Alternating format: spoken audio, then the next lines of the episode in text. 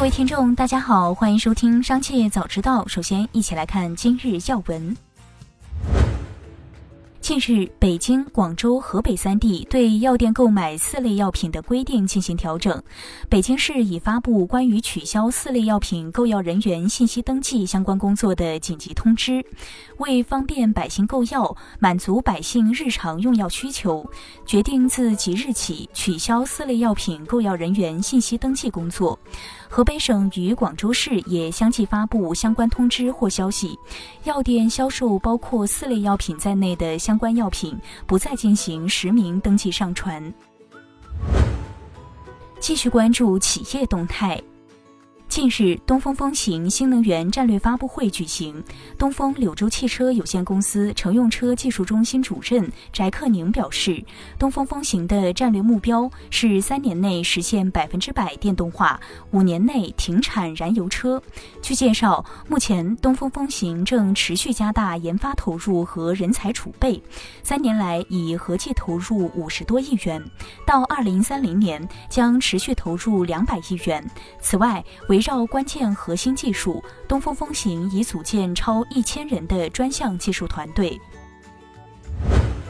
野村证券分析师在最新提供的报告中称，iPhone 十五系列与十四系列不同，应该会为低端和高端机进行更均衡的升级，这可能会使 iPhone 十五系列的低端和高端机型出货量更加均衡，从而避免像 iPhone 十四系列一样，由于配置偏向 Pro 机型，导致标准型号销售疲软。在美国检方提出请求后，美国法院正式撤销对华为公司首席财务官孟晚舟的银行欺诈等罪名的指控，且不能重新提起诉讼。美国司法部也表示，孟晚舟已完成暂缓起诉协议，且在协议期限内未有违反行为，因此指控已完全撤销，且不能重新提起诉讼。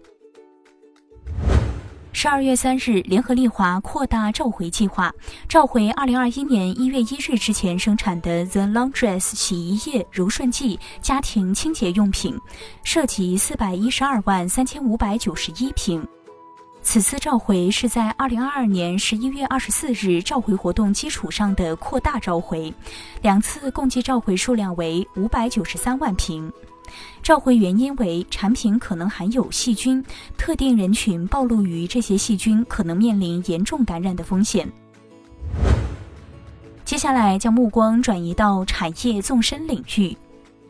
国家知识产权局、商标局发布通告，依法打击恶意抢注世界杯拉伊卜等商标注册，对二十六件世界杯热词商标注册申请予以驳回，对一件已注册商标依职权宣告无效。国家知识产权局高度重视卡塔尔世界杯知识产权保护工作，坚决打击恶意抢注行为。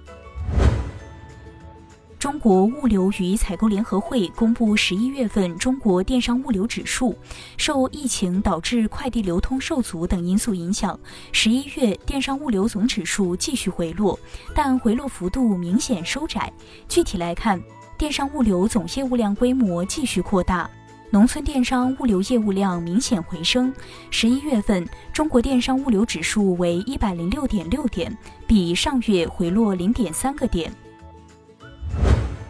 我国新型显示产业规模持续扩大，显示面板年产能达两亿平方米，有力支撑智能手机、电视、显示器、笔记本电脑、平板电脑等领域应用。工信部副部长王江平表示，工信部将引导重点区域合理布局，提升产业链供应链韧性，推动新型显示产业向价值链中高端跃进。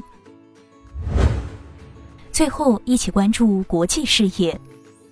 随着冬季寒冷天气的到来，因整体用电需求上涨而供不应求，法国下周或将面临停电风险，可能影响百分之六十的法国人口。法国以核能发电为主，因法国能源运营公司重启和修复核电站所需时间长于预期，从而导致法国核电供不应足。有分析人士称，随着寒冷天气的到来，法国最早可能在十二月五日出现停电风险。